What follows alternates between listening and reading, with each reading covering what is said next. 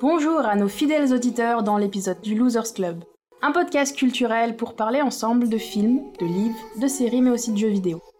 Aujourd'hui c'est Céline qui présente l'émission pour débattre de la docu-série I'll in the Dark mais aussi plus généralement des true crime stories à propos de serial killers. Avant de commencer, saluons mes collègues présents avec moi. Celui qui aurait pu jouer à la fois le bon flic et le méchant flic, notre ténébreux et incorrigible Ugur. Salut Ugur. Salut Luciné. Toujours des compliments, toujours des compliments ténébreux pour Ugur. Hein. Je commence à Ah oui, vraiment euh, être jaloux là. C'est mon chouchou, tu le savais pas. Celui qui est fan des tueurs en série mais qui ne ferait jamais de mal à une mouche, selon ses dires, j'ai nommé Michael. Salut Michael. Il y a une araignée du coup.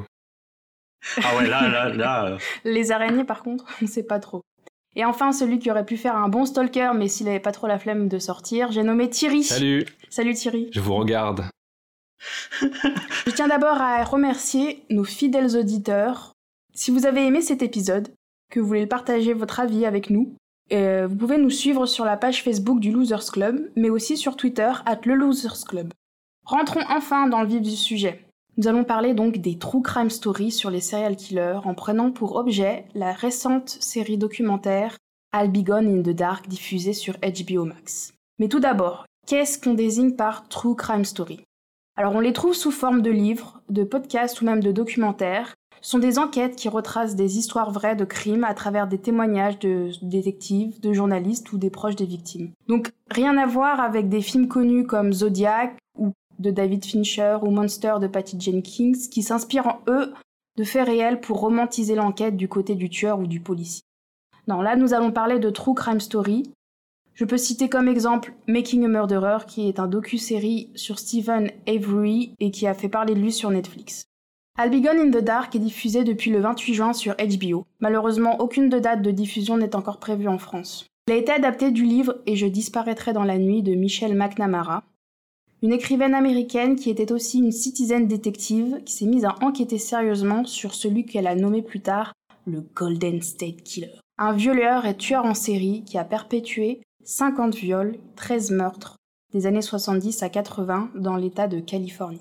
En 2016, Michelle McNamara meurt et laisse derrière elle un livre et cette enquête inachevée. Deux ans plus tard, le Golden State Killer est enfin retrouvé grâce à des preuves ADN. I'll Be Gone in the Dark retrace donc à la fois la vie de Michelle avant sa mort et comment elle a contribué à l'arrestation du tueur en remettant sous les projecteurs cette vieille affaire non résolue. Voilà, donc maintenant qu'on sait mieux de quoi on va parler aujourd'hui, dites-moi qu'est-ce que vous en avez pensé tous de I'll Be Gone in the Dark? Donc pour commencer, Michael, comme d'habitude, va nous donner son avis. Oui, c'est mon nom de famille comme d'habitude. Euh, euh, I Will Be Gone in the Dark. Il a un principal problème, c'est que je trouve qu'il y a un gros manque d'identité dans cette série qui veut être un true crime story et un biopic sur euh, Michelle Na- McNamara. Ce qui est intéressant du coup, c'est les meurtres et euh, ce qui est le plus horrible, c'est de se dire il y a eu 50 femmes qui ont été violées et que c'est une affaire effectivement, euh, et c'est le propos de la série qui a pas été très connue et pourtant il y a quand même eu beaucoup de victimes. Et c'est intéressant ce côté enquête, même si parfois voilà il y a des reconstitutions un peu moyennes je trouve. Le côté euh, Michelle McNamara, moi en fait j'en ai rien à foutre. Qu'est-ce qu'elle a fait dans la vie? Mais euh, bon, c'est le propos de la série et je trouve que la série ne tient pas en longueur et ça ça sera mon deuxième problème. C'est trop long pour ce que c'est. C'est-à-dire que ça aurait pu très bien être un, film ou un film documentaire et ça serait bien passé. Mais là, franchement, moi, au bout d'un moment, ça me saoule. hein. Et je regardais en faisant autre chose. J'ai regardé cinq épisodes et le sixième sera focalisé que sur le tueur, on dirait. Donc, euh, j'attends de voir le sixième Mhm. qui va m'intéresser. Moi je suis désolé mais j'ai vu qu'un seul épisode de I'll Be Gone in the Dark et euh, malheureusement ça m'a pas du tout intéressé. Je ne savais pas dans quoi je me lançais et j'ai vu qu'il y avait une introduction de 30 minutes sur Michelle McNamara. En fait ça parle de sa passion pour les faits divers, euh, comment elle aimait recouper les, les, euh, les informations et qu'elle euh, passait plusieurs heures par jour, le soir, tard, devant son PC à recouper ces informations parfois aux grandes dames de son mari. Et justement, le Golden State Killer, c'est un cas qui est abordé, et c'est au bout d'une demi-heure qu'on revient sur lui et qu'on dit, bon, maintenant on va vous expliquer ce qui s'est passé avec lui. Donc ça reprend la dernière demi-heure de l'épisode. Mais en fait, même avant ça, j'avais déjà envie d'arrêter. Moi, j'arrivais pas à me rentrer dans l'histoire, à, à m'intéresser à ce portrait de femme incroyable. Je me suis dit que en fait j'aurais juste préféré lire son livre et encore. si si, je te le conseille, mais j'en parlerai après. Bon par contre j'avais pas compris qu'elle était morte. Ouais, j'avais des réserves sur le côté euh, actrice qui fait la voix de Michel quand elle lit des bouts de son journal. Même si du coup ça va dans le sens d'une reconstitution, parce qu'on reconstitue la voix de Michel et en parallèle on reconstitue certaines scènes clés et euh, malheureusement, les reconstitutions, c'est un truc avec lequel je fais un blocage. Parce que, euh, bah, comme tu disais, Michael, c'est un peu avoir le cul entre deux chaises, quoi. C'est essayer de faire un peu de fiction et en étant au plus proche de la vérité. Voilà, en fait, je sais pas quoi dire d'autre. J'ai pas vraiment adhéré à cet épisode. Moi, je rejoins l'avis de Thierry à propos des illustrations et reconstitutions. J'ai pas apprécié du tout, surtout que je me retrouve avec un documentaire à propos de Michel. Au début, j'ai pensé que c'était elle la tueuse. je me suis dit, euh, qu'est-ce, qui se passe? Ça serait trop intéressant là. Ouais, je me suis dit, euh, elle avoue ses crimes auprès de tout le monde. Surtout euh, venant de Céline, je me suis dit peut-être qu'elle veut nous initier à des tueuses en série, tu sais.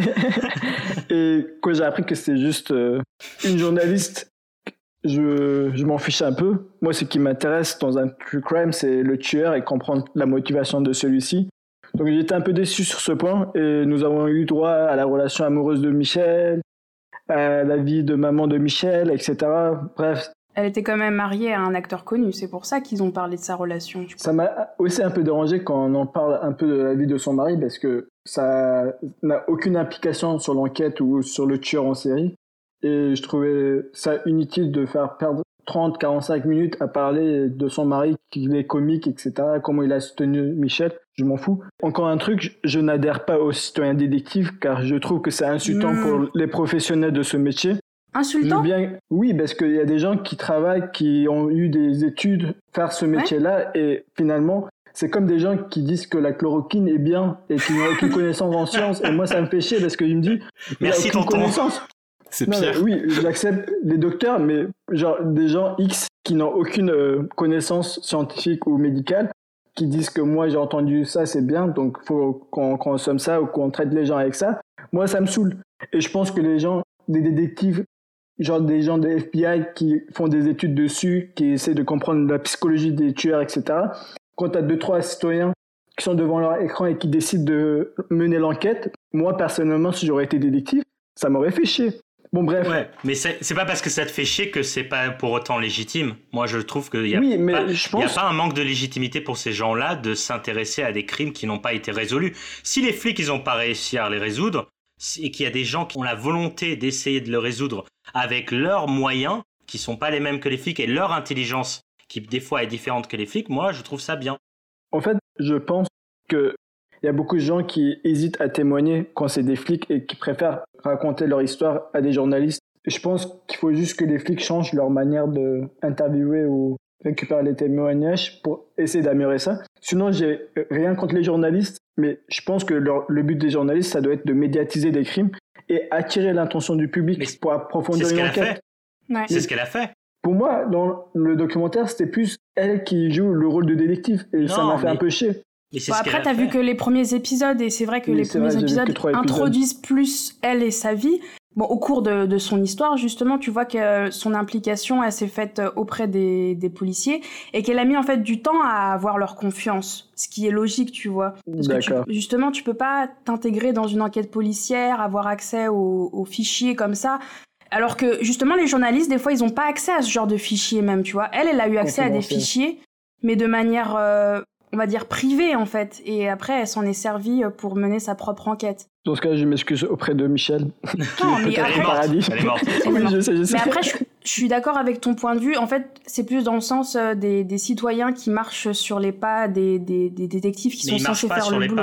Mais voilà, ils les soutiennent.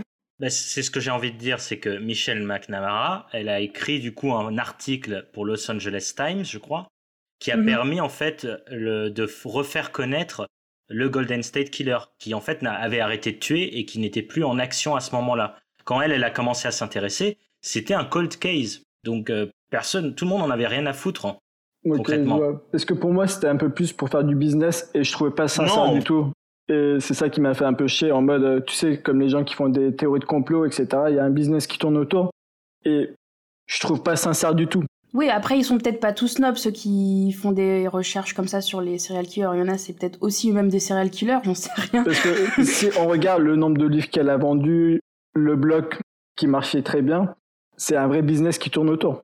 Ça a été très popularisé, mais tu sais quoi, grâce à sa mort en fait, et c'est ça le, le, plus horrible dans l'histoire, c'est que son livre avait allait pas être un grand succès, enfin on le voyait pas comme un grand succès avant qu'en fait on apprenne sa mort et que ça c'est toute la médiatisation autour de ça euh, en fait qui a aussi lancé euh, Donc c'est son mec qui a profité de l'argent. Je dirais pas ça non plus. Hein. Et sur le Golden State Killer, est-ce qu'on savait aussi qu'il avait euh, violé toutes ces femmes? Est-ce que tous les cas étaient rassemblés sous le même nom? Parce que moi j'ai l'impression que Michel, elle avait aussi cette manière de creuser et de coller deux cas ensemble qui n'étaient pas forcément identifiés comme euh, euh, dus par la même personne. Exactement. Bah, en fait, oui, c'est ça. C'est que tu vois au fur et à mesure de l'enquête que les, les policiers, même s'ils faisaient bien leur boulot, ils le faisaient dans leur district. Et qu'en fait, le, le, tueur avait opéré dans plusieurs districts de, de Californie donc il avait des noms différents, c'est ça qui était drôle aussi. Alors il y avait de East, East Area Rapist. The Original Night Stalker. Que des noms sympas. Ouais, voilà, exact. Et, euh, et c'est vrai que du coup, vu qu'il opérait à des endroits différents, des fois il changeait du mode, de mode d'opération et que c'était pas non plus les mêmes années, euh, les similitudes pour eux, elles étaient pas assez flagrantes. Et c'est elle qui a réussi à un ah, peu à faire interagir entre les flics, les témoignages et même, euh, bah, en fait, tu le vois, mais c'est vrai de manière assez disparse euh, dans les épisodes, quoi. C'est pas peut-être tout de suite, c'est pas dès le début qu'on qu'on te montre un petit peu que son implication, elle n'a pas été vaine. Et c'est pour ça, je pense que dès le premier épisode, on parle d'un autre cas, justement, euh, dans l'introduction de, de, la série et de Michel, où elle rassemble deux cas de disparition de garçons qui n'avaient pas du tout été assemblés par les autorités, et qu'elle dit qu'elle publie dans son blog et trois jours plus tard, bah, les autorités euh, trouvent le lien de corrélation, donc comme quoi elle, était sur la bonne piste. Ah bah tu vois Ugur, hein, franchement, euh, mais il euh, y a des gens qui, qui enquêtent et on en parlera peut-être tout à l'heure avec Don't Fuck With Cats, qui est un cas assez intéressant. C'est vrai. Quand même. Bah j'entends bien vos critiques que cette docu-série s'attache peut-être trop sur Michel, donc on pourrait dire que le genre est un docu-série sur euh, Michel à la fois et une investigation, mais vue à travers son point de vue. C'est pour ça que je l'avais aussi beaucoup préféré à n'importe quelle true crime story. Là, on passe par la voix et le point de vue de Michel, par elle, son expérience et comment elle a commencé son enquête, bah, comme on disait juste au début avec un blog sur les true crime story. Elle s'est impliquée réellement dans l'affaire et du coup, c'est pour ça que dans la série, tu vois aussi sa vie personnelle parce que tu as aussi un peu besoin de comprendre sa motivation à elle et pourquoi, en tant que euh, citizen lambda, elle se met à chasser un tueur en série, quoi. Donc, euh, Michael, tu disais que c'était trop long. C'est vrai que l'introduction, du coup, sur sa vie, peut être un petit peu, euh, on va dire, chiante, hein, tout simplement. Bah, moi, en fait, c'est ça qui m'a donné envie, euh, bah, à mon tour, on va dire, de m'intéresser un peu à ces histoires de serial killer. Et je trouve que, comme elle, a commencé une enquête où on connaissait pas le, tueur, c'était un, mystère. Et tu rentres aussi dans le mystère à sa place. C'est-à-dire que toi, toi-même, à chaque indice qu'elle te raconte, tu vas essayer aussi un peu de, faire tes, tes hypothèses. Je tiens à dire que si tu commences à faire ce genre de travail, euh, je te quitte puisque j'ai pas envie d'être tué par un serial killer parce que moi je vérifie tous les soirs si la porte elle est fermée. Mais tu sais qu'à un moment quand j'ai su qu'elle était morte, j'ai trop cru que c'était parce que le serial killer il l'avait retrouvée et qu'il l'avait tuée pour pas qu'elle finisse son enquête. Ça aurait pu être intéressant. Ah. Après, moi aussi, j'avoue, euh, des fois, j'étais pas trop fan des reconstitutions. Il y avait des trucs redondants. Bon, vous avez pas continué, mais par exemple, euh, elle parle à un moment du film euh, Le monstre du Blue Lagoon, et on revoit toujours cette scène du monstre qui revient en fait un peu sans cesse. Je dirais que cette, c'est pas un vrai true crime story comme ceux qu'on peut trouver sur Netflix mais c'est une adaptation du livre euh, parce que du coup moi j'ai lu le livre qui est, euh, est très bien écrit sincèrement. Euh, je l'ai dévoré genre en trois nuits je pouvais pas le lâcher. Parce que c'est intéressant à la fois comment elle expose du coup les témoignages qu'elle a recueillis des victimes qu'on voit aussi dans le documentaire mais aussi son enquête personnelle et comment elle a collaboré avec les flics. Enfin, elle t'explique ça. C'est pas trop romancé, c'est vraiment de son point de vue. C'est à lire un peu comme tu lirais un journal, c'est vrai. Le seul souci du livre, c'est que elle a pas fini son enquête, qu'à la fin, ils ont rajouté des, par exemple, des listes d'hypothèses qu'elle avait sur le tueur. Elle était très loin hein, de, du réel tueur qui a été arrêté en, en 2018, je crois. Ça, c'est un truc qui m'a plu pour euh, le coup de la série, c'est comment il présente les victimes. Face caméra, la victime parle. Elle racontait ça, mais de manière humaine. Il y avait ce, cette idée d'humaniser la victime et non pas montrer la victime comme un objet pour une fascination d'un serial killer. Ça, c'était, je trouvais, intéressant dans la série comme tu l'as dit, hein, je pense que ça c'est le regard euh, McNamara, peut-être c'est un truc qu'on va commencer à dire. Et là j'ai trouvé que c'était peut-être ça qui correspondait euh, dans le livre. Tu voulais dire quelque chose, Thierry? Euh, j'ai des tout petites réserves sur ce que tu dis, mais je te crois. Hein, mais euh, je me demande aussi si on n'aurait pas envie d'écouter ce, témoin qui a vécu l'horrible en essayant de chercher les petits détails qui nous aideraient à mener l'enquête et qui du coup nous mettraient de la distance. Moi j'aurais plus tendance à faire ça, mais, euh, mais si le but c'était d'humaniser et que c'est réussi pour toi, moi je suis d'accord avec le, fond. Et sinon je voulais dire que bah, le livre en fait c'est qu'une seule voix et je pense que pour raconter l'histoire de Michel on avait vraiment besoin que d'une seule voix et peut-être pas de euh, quatre réalisateurs différents euh, et peut-être d'autres producteurs ah. derrière qui euh, coordonnent le tout, qui peut-être diluent le côté humain de Michel. Ouais, je sais pas par rapport aux producteurs. Moi, j'avais juste entendu que c'était deux productrices qui avaient fait la série à la base et qui se sont aussi beaucoup impliquées autour de sa famille. Le docu-série, comparé au livre, c'est que Michel aimait jamais son point de vue. Tu, dans le docu-série, à un moment, tu vois même des passages de son journal intime. Mais ça, jamais, je pense qu'elle l'aurait inclus dans son livre. Elle se met jamais en avant dans son livre, et du coup, c'est pour ça que l'histoire est très intéressante. C'est que ça reste du point de vue des victimes, la plupart, puisque c'est les témoignages de la, de la famille.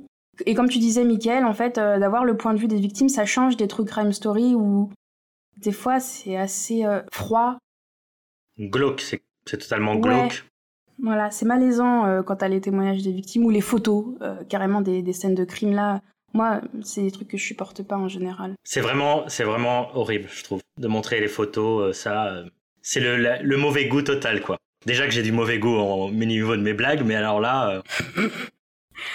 bon, voilà. En tout cas, bon, moi, c'est mon avis en tout cas sur la série, qui n'est pas finie. Elle est encore en diffusion, donc on n'a pas, on n'a pas fini de la regarder. Allez, encore un. un épisode et j'arrête. Il reste un épisode, mais en tout cas, le Golden State Killer, de son vrai nom, Joseph D'Angelo, a été arrêté à l'âge de 74 ans, euh, son procès en cours. Et fun fact, j'ai lu aussi que le lendemain de la diffusion du premier épisode du, coup du docu-série, euh, Joseph D'Angelo, à son procès, a enfin plaidé coupable pour les 50 viols et les 13 meurtres dont il a été accusé. Mais en fait, tout ça pour éviter la peine de mort, tout simplement. Voilà, et c'est intéressant parce que du coup, maintenant vous avez plus besoin de voir la série, vous savez qui est le tueur. Donc euh, perdez pas votre temps. Bah, c'est pas un spoil, c'est la vraie vie, hein, excusez-moi. bah oui, je sais, justement. Si tu trouves pas le tueur pendant 20 ans, son crime a été pardonné, un truc comme ça. La prescription. En fait, si tu déclares pas ton viol, si t'as été victime d'un viol et que tu le déclares pas, euh, dans, dans, ces années-là, quand ça a été fait, t'avais le droit peut-être à deux semaines hein, pour déclarer ton viol oh, ou quelque chose comme ça. Oui, exactement. C'est au fur et à mesure qu'il y, il y a eu de plus en plus de viols qu'ils ont euh, augmenté la peine. Maintenant, je crois que c'est jusqu'à 30 ans tu... Donc il y a quelque chose comme ça. Mais le problème, c'est que oui, à l'époque où les viols ont été perpétrés, euh, si les victimes ne s'en plaignaient pas, ne portaient pas plainte, et encore s'ils avaient du coup plus d'indices, comme tu disais, l'enquête était clos et ils pouvaient plus être accusés. Et quand il y a du témoignage et les preuves ADN, je pense que là, ils rouvrent l'enquête. Donc merci pour vos avis sur la série Be in the Dark, même si elle n'a pas plu à l'unanimité du Losers Club. Maintenant, je suis quand même curieuse de savoir si en général vous aimez bien euh, ce genre d'enquête et d'histoire sur les serial killers, que ça soit adapté en film ou en livre, et quelles œuvres vous pourriez nous conseiller et que vous avez en tête? Personnellement, j'ai jamais fait attention au genre du true crime, mais j'adore les livres et les films d'enquête euh, policière. Je suis quelqu'un qui aime suivre la partie enquête comme True Detective ou Sherlock Holmes ou Hercule Poirot où on nous sert les indices et on doit chercher le tueur en même temps que le détective. Sinon, parmi les livres, je peux citer le livre Test sur un homicide de Diego, de Diego où il raconte un homicide réalisé par un élève avocat qui fait sa thèse et qui décide de commettre un homicide tout en respectant la loi, ce qui est super intéressant. Et en France, j'ai eu l'occasion de lire les romans de Jean-Christophe Granger et que j'ai beaucoup apprécié. Bah moi aussi, j'aime beaucoup les trucs fictifs. Et c'est intéressant de savoir qu'en fait, beaucoup de tueurs fictifs, et je vais citer par exemple euh, Le silence des agneaux avec euh, Buffalo Bill ou euh, Norman Bates dans Psychose, sont en fait des adaptations ou ont été inspirés pardon, de Ed Gain, qui est un tueur en série américain, qui en quelque sorte allait dans les cimetières retirer des cadavres et qu'il utilisait la peau de ces cadavres pour faire des lampes ou des trucs comme ça. Donc il était très inspiré par les nazis. Chacun sa passion. Voilà, c'est oh ça. C'était un taxidermiste un peu chelou. Quoi. Vous mal à personne. Alors bah, si. Ils étaient techniquement morts. Bah au début, ils étaient donc euh, au début oui il faisait ça donc il volait des tombes jusqu'au jour où il a pris goût et il s'est dit bah je vais commencer à tuer moi-même. Donc euh, il a tué quand même des gens, mais c'est intéressant de voir que en fait il a inspiré du coup Buffalo Bill dans, dans Le Silence des agneaux qui veut, je rappelle, faire euh, une peau de femme pour devenir une femme, ou encore dans Psychose, parce que ce personnage-là avait aussi sa mère euh, chez lui. Donc il avait un problème avec sa mère, ils avaient une relation un peu étrange avec sa mère. Les premiers émois sexuels ont été avec sa mère euh, lorsqu'elle était en train de découper un cochon. Donc, euh, donc il y avait un peu, on retrouve des trucs de psychose et massacre à la tronçonneuse aussi. Hein. Donc c'est un tueur en série qui a vraiment inspiré Hollywood et je trouve ça très intéressant. Au niveau littérature, j'ai commencé très tôt avec le thriller. Euh, je pense qu'à l'époque, tout le monde lisait euh, Vampire Diaries ou Twilight. Et moi, je lisais, je lisais du Maxime Chatham ou, du Franck Tillier déjà. J'aimais beaucoup ces genres de thrillers. Et pour en citer euh, des romans que j'aime beaucoup, je citerai In Tenebris de Maxime Chatham, qui fait partie de sa trilogie du mal, où c'est trois enquêtes différentes. La première est L'âme du mal, qui est sympathique sans plus, mais la deuxième, In Tenebris, m'a beaucoup plus plu, avec cet aspect cannibalisme que j'aime beaucoup. Non pas que je suis cannibale moi-même, mais euh, je trouve que c'est toujours intéressant. Et sinon, euh, en film, euh, voilà, j'en ai cité déjà pas mal. Et je citerai peut-être le dernier Lars von Trier, The House That Jack Built, qui est vraiment qui suit un tueur en série pendant cinq, cinq meurtres. Et donc on te montre cinq meurtres d'un tueur en série et, et sachant que c'est Lars von Trier derrière la caméra, on se doute que ça va pas être très sympathique à voir. Je me demande si c'est d'après une histoire vraie d'ailleurs. Je pense. En tout cas, c'est ouais. pas à regarder. Après, oui, voilà. Et ce qui est intéressant avec Lars von Trier, c'est que d'accord, c'est un tueur en série, mais après, euh, ça parle aussi du cinéaste. Ça parle de lui, euh, persona non, non, grata à l'époque pour Cannes. Euh, donc, euh, c'est intéressant de, de, voir le film en double lecture entre un tueur en série et aussi un cinéaste qui est quand même pas très aimé de la presse en général pour ses propos parfois vraiment limites. J'aime bien comment tu essayes de le vendre. Ouais. Bah. Et toi, Thierry? Euh, bah moi, Je suis sûr que t'es un grand amateur. Ouais, j'ai toujours aimé les serial killers. Mais ça a toujours été par la fiction, comme euh, mes deux camarades. Du coup, j'ai pas plus d'infos en plus. C'est ce raconte, hein. non, mais voilà. Non, mais du coup, faut apprendre aussi à prendre du recul sur la fiction que tu lis ou que tu regardes et se documenter. C'est ce que j'ai fait, mais j'ai aussi veillé à, à ce que l'auteur que je lisais, par exemple, était lui-même documenté. Donc, euh, je t'appuie, Michael, sur Franck Tillier et Maxime Chatham, qui sont euh, des valeurs sûres. En France, Maxime Chatham, notamment, qui a fait, enfin, qui s'est beaucoup documenté sur la psychologie euh, des tueurs en série. on m'a beaucoup conseillé Stéphane Bourgoin, qui lui écrit des livres plus documentaires, qui a rencontré beaucoup de tueurs en série. Enfin, ça, c'est ce qu'il prétendait, puisque récemment, on a découvert que c'était un imposteur. Donc, il en aurait rencontré deux ou trois mais pas 20 euh, comme uh-huh. il prétendait. Mais en tout cas, j'en ai jamais lu, donc c'est la preuve que quelque part le côté descriptif m'attirait moins. Et à l'inverse, euh, je citerai Pierre Bernard, qui est pas d'une euh, grande référence littéraire, mais qui est un homme qui a romancé beaucoup de faits divers. Et c'est toujours ce côté romance, romantisation de la de l'histoire en fait qui m'intéresse parce que voilà, je suis porté vers la fiction. Et donc les films comme Zodiac en 2007 ou Memories of Murder en 2003 oui, on a encore réussi à parler de Bon Joon-ho, qui sont inspirés. on fait des liens entre les émissions, c'est bien. Le meilleur. Bah, qui se sont inspirés de vrais euh, tueurs en série et qui euh, l'ont regardé par un prisme euh, différent. Et bon, comme les deux sont de la même époque, c'est des films très noirs et très sombres et qui se finissent pas forcément bien. Bah du coup, si je pourrais parler de Memories of Murder, il y a un fun fact que Bon Joon-ho a raconté lors d'une interview que j'ai toujours adoré, qui disait qu'à une époque, en fait, il voulait euh, filmer les gens qui allaient aux salles de cinéma voir Memories of Murder pour voir s'ils chopaient pas le tueur en série, justement, euh, ah, dans les salles de cinéma. Non, euh, je crois pas, pour l'instant. Non, voilà. Et pour rebondir aussi sur Pierre Belmar, que j'ai qui a rempli mon enfance en fait de true crime avec les enquêtes impossibles. Je sais pas si vous vous rappelez de ça. Bah euh, ouais, moi aussi je lisais, c'est ce que j'allais dire. Alors moi je hein, lisais pas, moi je regardais à la télé en fait, et c'était avec mon père. C'était moins euh, bien, c'était moins ah, bien. Moi j'aimais même bien. même s'il a une très bonne voix pour raconter les histoires, ça faut le dire. Et cette affaire est extraordinaire, avec une voix comme ça. Plein de mystères. Plein de mystères. Mais comment il a tué? Oh, On verra dans la suite. Exactement. Non, mais ouais, c'est ce que j'allais. Moi aussi, j'allais rebondir sur euh, Pierre Belmar parce que bah, je devais être bizarre, mais enfant, mais j'adorais ces histoires. Euh. Après, je savais pas que c'était euh, inspiré de, de, faits réels. moi, j'avais pas vu ça comme ça, je l'avais vu comme de la fiction, comme des urban legends, tu vois, les trucs qui te font peur mais que tu crois pas trop non plus. J'avoue que j'ai jamais été trop dans les histoires de policiers et que c'est à cause là de la série que je me suis mis aussi euh, à lire des true crime. Mais en, en série, vous avez pas parlé, mais moi je pensais à Mindhunter que j'avais trouvé euh, genre euh, trop bien parce que là en plus ça retrace les histoires de plusieurs serial killers comme Edmund Kemper, Charles Manson, Ted Bundy et à travers en fait qui ça? Ah oui, BTK. Oh, bref, horrible. Des, des, tueurs en série bien notables, bien creepy. Est-ce que ça en fait pas trop de justement lister, euh, name dropper les noms des tueurs en série Est-ce que vraiment ces deux agents, ils ont euh, été à la rencontre de tous ces gens? Je pense qu'il y a un peu de fiction hein. quand même dans la série.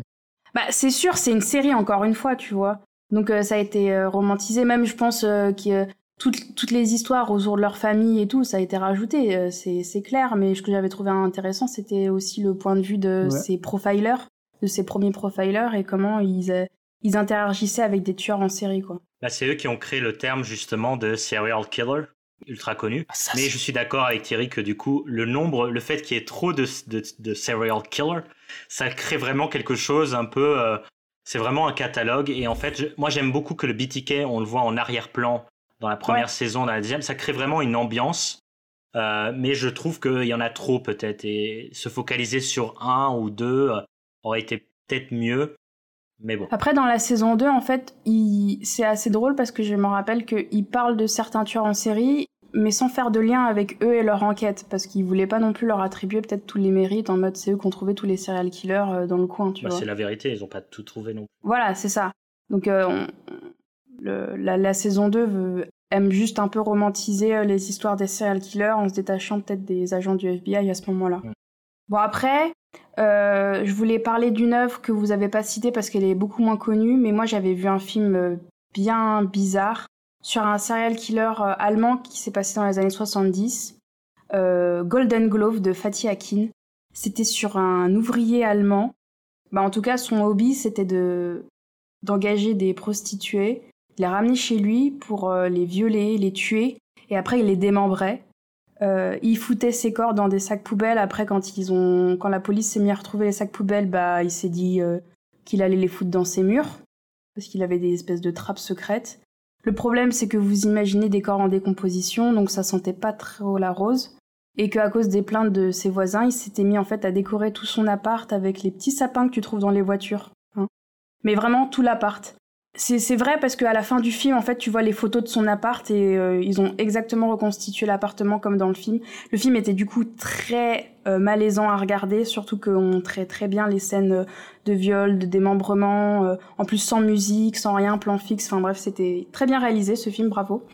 en tout cas, bien pour te mettre dans une sale ambiance.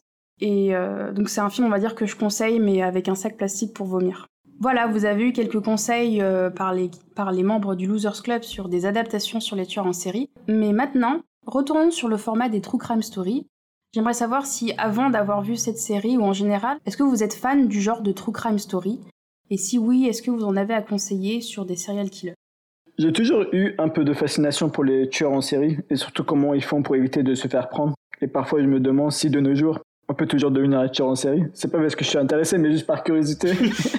Très bonne question. Ouais, ouais, Avec la technologie. Qui n'a pas cherché sur Google un jour euh, comment se débarrasser d'un corps, juste pour le fun? Après, je n'ai jamais cherché à lire ou à voir des true crime stories, car ce sont des histoires du passé et j'aurais aimé avoir genre un enquête d'action plus en actualité avec la recherche d'un tueur euh, de nos jours. Après, je vis en ce moment à Memphis et j'ai appris qu'il était assez connu euh, pour son histoire de tueur en série, les Three Case. Et il y a cinq films à voir s'il y a des fans de Memphis, comme Paradise Lost, West Memphis Street. Les fans de Memphis. J'ai entendu qu'il y avait des fans de Memphis. donc, euh, le bah, jazz, ça C'est aussi très connu grâce à ces cas. Et vraiment, c'est West Memphis Three Case. Et je te jure, tu sur Google, il y a beaucoup de trucs qui sortent. Oui, mais c'est pas des, c'est pas vraiment des tueurs en série. C'était trois enfants qui ont été assassinés par trois adolescents. Et c'est quoi l'histoire vite fait? Bah, du, coup, c'est euh, vraiment ces trois adolescents qui ont tué trois enfants lors de ce qu'on appelle un rite satanique. Euh, mais c'est pas sûr. Euh, c'est-à-dire que du coup, je crois que Paradise Lost décrit justement que c'est pas sûr que ce soit ces trois, ces trois adolescents. C'est peut-être des boucs émissaires. Mais bon, Moi, j'ai pas vu vraiment non plus. Je connais juste parce que j'ai regardé Wikipédia. bah après, ça reste un true crime story, donc évidemment, c'est pas un, des tueurs en série. Mais j'ai vu que 50% environ des true crime story parlaient de tueurs en série. Je me suis intéressé à un documentaire qui s'appelle The Thin Blue Line, le dossier Adams en français, qui semble être un, pionnier du genre en fait dans, les années 80 qui en fait est revenu sur un fait sordide d'un policier qui a été assassiné pendant un contrôle et pour lequel euh, Adams justement a purgé 12 ans de prison alors qu'il a été condamné à perpétuité et qu'il n'avait pas commis le crime. Et donc en fait le documentaire euh, interroge euh, beaucoup de personnes liées à l'enquête, notamment ce Adams-là et le vrai tueur qui s'appelait Harris, et en fait qui était un jeune de 16 ans qui était dans la même voiture, mais qui a donné une, une version qui n'était pas la vraie, contre un blanchiment pour d'autres affaires peu nulles. Et suite à ça, du coup, l'autre a, a, purgé 12 ans. Donc ça m'a intéressé, mais j'ai retrouvé un peu les mêmes défauts que je reproche à, à Be Gone in the Dark. C'est-à-dire que... La scénarisation et tout voilà, il y a une manière de euh, faire des reconstitutions. Alors eux, ils ont choisi, ils ont pris le parti de reconstituer uniquement la scène de fatidique et euh, bizarrement de faire euh, tirer soit l'un soit l'autre, enfin de changer de version en fonction qu'on avance dans le film et de garder quelque chose d'assez noir sur qui joue sur des ombres. Donc ça dérange pas trop, mais il y a quand même une question qui se pose. Après le le film a eu quelques prix en festival et c'est un réalisateur très connu qui s'appelle Harold Morris qui a fait pas mal de documentaires. Donc j'ai regardé ça pour la science. Et en fait, je me suis rendu compte que le true crime, euh, je... c'était pas un genre qui m'attirait du tout, en fait. Voilà. Tu préfères commettre les crimes dans la vraie vie non, En fait, je connais déjà tout, donc. je sais comment faire et c'est vraiment des bleus. Bah du coup moi si j'avais à conseiller peut-être Thierry euh, là-dessus, c'est moi aussi je suis pas fan des documentaires parce que du coup je me suis regardé quelques documentaires en film euh, et en série, euh, je suis pas très fan et en fait j'aime bien les podcasts.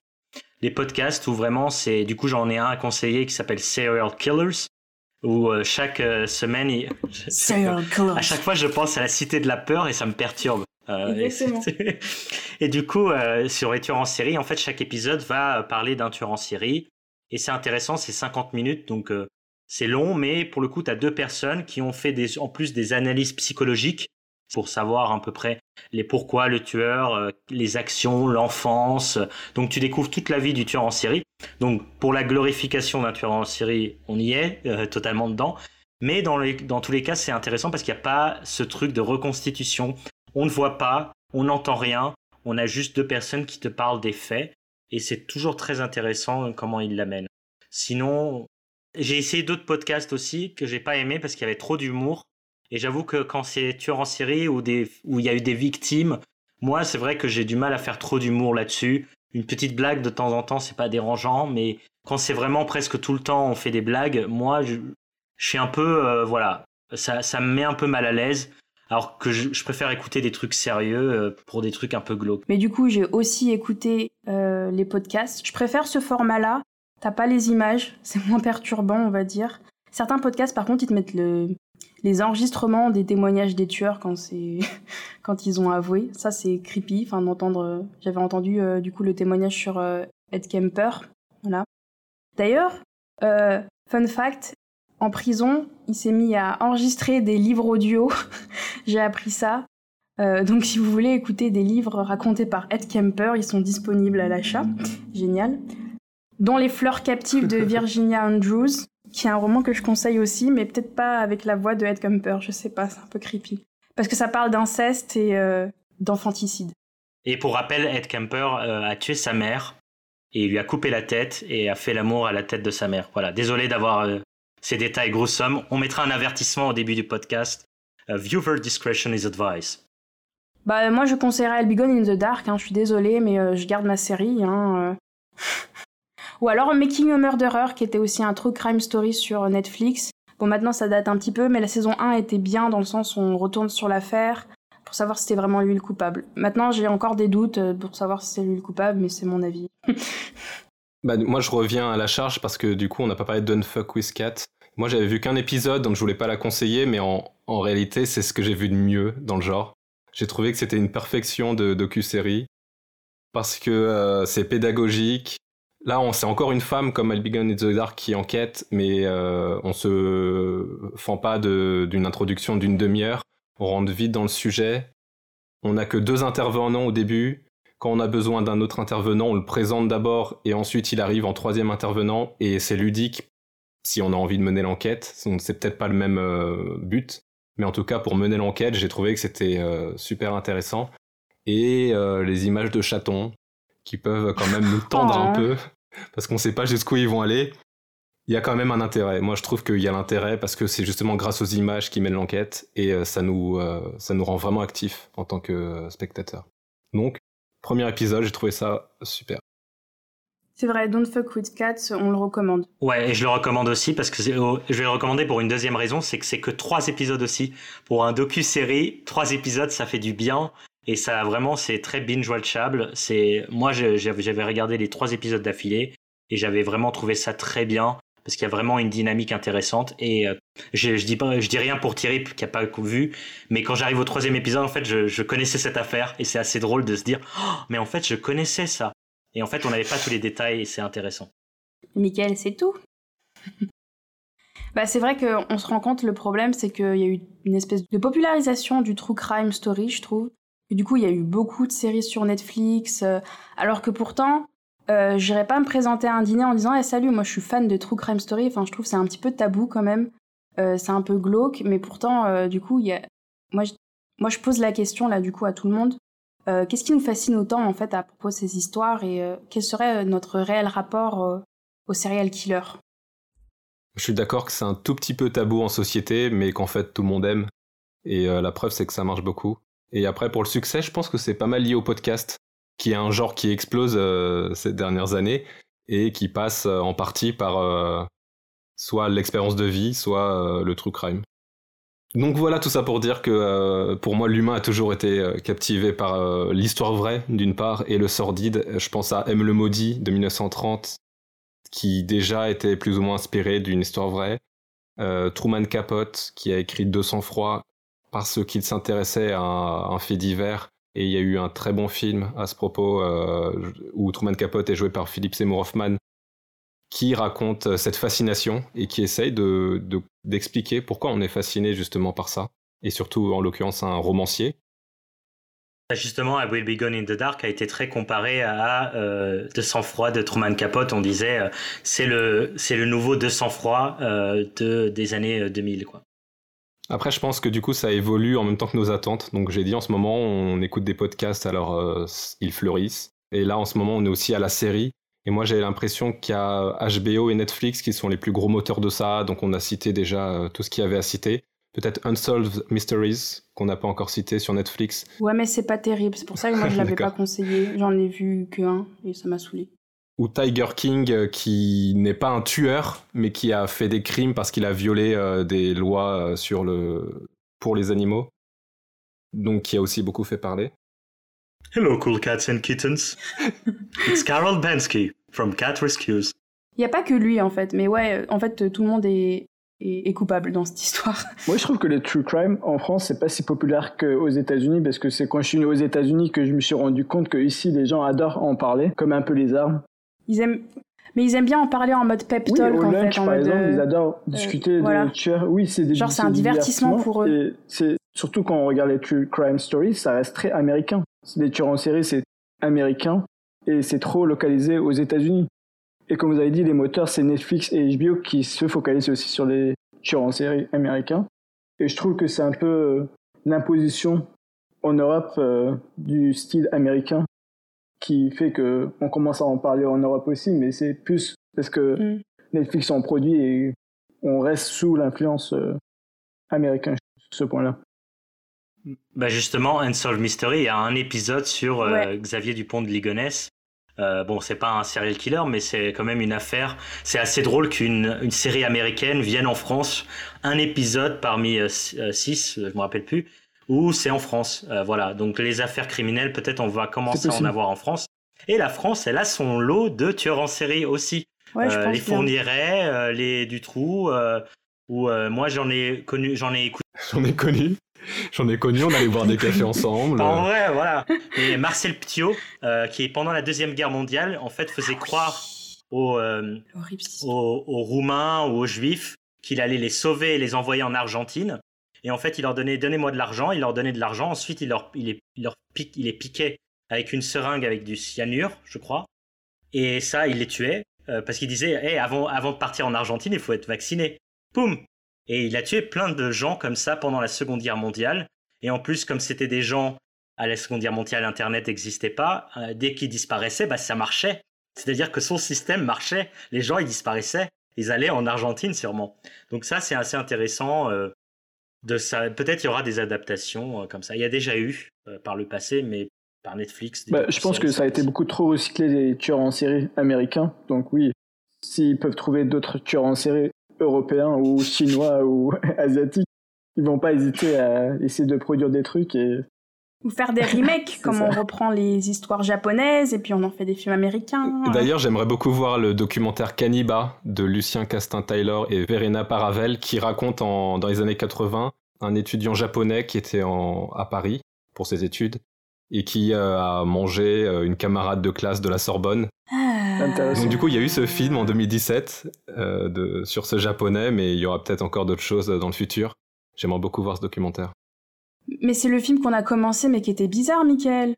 Ouais, moi j'ai commencé. En fait, c'était. euh, j'ai eu un écran blanc. Expérimental. Où, euh, t'entendais. C'est expérimental où t'entendais quelqu'un manger.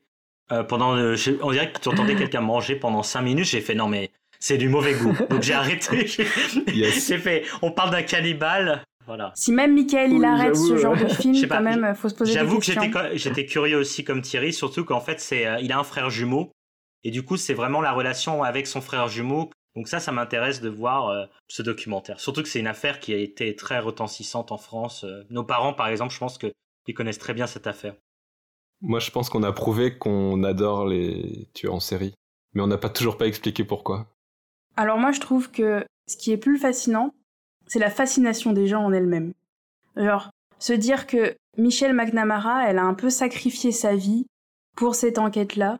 J'ai entendu des gens dire que c'était un peu une catharsis pour eux d'écouter ce genre de true crime story, que ça les aidait genre à décompresser, euh, bah, justement sous forme de podcast ou quoi. À éviter de tuer. Bah un peu, euh, je sais pas, une, une espèce de thérapie de anger management, genre d'entendre euh, qu'il y a d'autres gens qui font du mal à d'autres gens, ça peut peut-être leur éviter de- d'avoir d'avoir ces envies de mal en eux, je sais pas. En tout cas, moi, c'était plutôt ça. C'était mon explication de pourquoi on se fascine autant à propos des, des, serial killers, c'est vraiment de voir euh, jusqu'où on peut, on peut faire du mal et après euh, d'avoir un regard extérieur là-dessus et se dire ah ouais, bon, moi je suis pas si mauvais que ça finalement, je veux pas commettre des meurtres, des viols, j'ai pas ce genre de de réflexion. Ou alors au contraire se dire ah bah tiens bah il a pas essayé ça et moi je sais que ça marche. Mais je trouve ça particulièrement glauque euh, de tourner ça un peu en divertissement comme ils font les Américains, à leur donner des noms comme si c'était des stars, comme si c'était des figures à suivre en fait. Et il y a beaucoup après de littérature euh, populaire autour d'eux. Mais c'est pas que les Américains qui font ça. hein. Oui, Justement, bah, je- on fait ça depuis longtemps avec euh, Jack the Ripper. Bah vrai. oui, même là, Marcel Pio s'appelait Docteur Satan en France, donc c'est Ah même ouais. les Français, on donne des noms aux tueurs en Syrie, ou la bête des Ardennes, euh, je crois, Ouais. pour euh, euh, fournirait. Donc, euh, non, je pense que c'est commun qu'un serial killer, on lui donne euh, un nom un peu fancy. Non, mais du coup, c'est les, c'est les journalistes qui donnent ce nom-là. Mais moi, ce que je trouve encore pire, c'est que justement, dans les œuvres dont on parle, il y a vraiment encore ces personnages qui sont érigés en euh, figures comme, euh, comme seraient les personnages de fiction. Comme, euh, voilà, aujourd'hui, tout le monde rigole sur Tiger King, qui, euh, du coup, euh, la série Netflix. On s'amuse à se déguiser en lui parce que, euh, voilà, il a, il a des cheveux marrants et il est toujours euh, habillé euh, d'une certaine manière. Ouais, c'est un personnage, c'est sûr. Voilà, et puis c'est un personnage comme seuls les Américains euh, savent en créer, quoi, qui pourrait avoir une secte. Mais moi, je trouve ça très dangereux quand même de, de, de faire ça, voilà, d'idéaliser un homme comme Tiger King, comme et idéaliser un personnage qu'on sait fictif comme Hannibal Lecter. Et je sais de quoi je parle parce que moi, je me suis déguisé en Hannibal Lecter. Et je peux vous dire que Et tu t'es une fait lyncher. camisole en soirée, c'est pas facile pour manger. Mais voilà. Surtout être transporté tout le temps, quoi. C'est le comble hein, pour un, un cannibale de pas pouvoir manger. Bah ouais, du coup, j'ai enlevé mon, mon déguisement très vite. Mais voilà, moi je On pense, reconnu. je pense qu'il y a vraiment besoin d'un électrochoc quelque part dans la série, même si c'est à la fin, euh, pour qu'on n'oublie pas que c'est réel. Ouais, qu'il y a un peu de méta dans les séries, ça, ça fait pas du mal des fois, pour rappeler à- aux spectateurs que euh, ce qu'ils voient des fois, c'est pas que de la fiction Ouais. et que ça peut arriver dans la vraie vie. Donc, euh, C'est peut-être le dernier truc. Je sais aussi qu'il y a des gens qui écoutent, parce que je connais des gens personnellement qui écoutent euh, les trucs sur les serial killers pour être au courant de comment se protéger. Euh, J'ai une amie justement qui me disait, euh, euh, j'avais entendu qu'il y avait des serial killers qui se mettaient sous les voitures pour après cou- couper les talons d'Achille. Depuis, ce que je fais, c'est avant d'aller dans ma voiture, je fais genre que je me lasse les lacets pour regarder s'il y a quelque chose en, en dessous. Donc euh, ça peut créer une paranoïa, mais ça peut aussi pour certaines personnes les rassurer en fait. bah, euh, je trouve ça un peu facile de blâmer la victime sur le fait qu'elle ait pas fait assez attention pour Non. le serial killer aussi. C'est pas blâmer la victime du tout, c'est la personne qui écoute. Euh, ce que je dis, c'est que la personne qui écoute veut se protéger et veut savoir comment ne pas ne pas se faire prendre. en fait. Alors que j'attendrais sur la banquette arrière, donc euh, Voilà, exactement. Alors là, ça serait foutu. Quoi.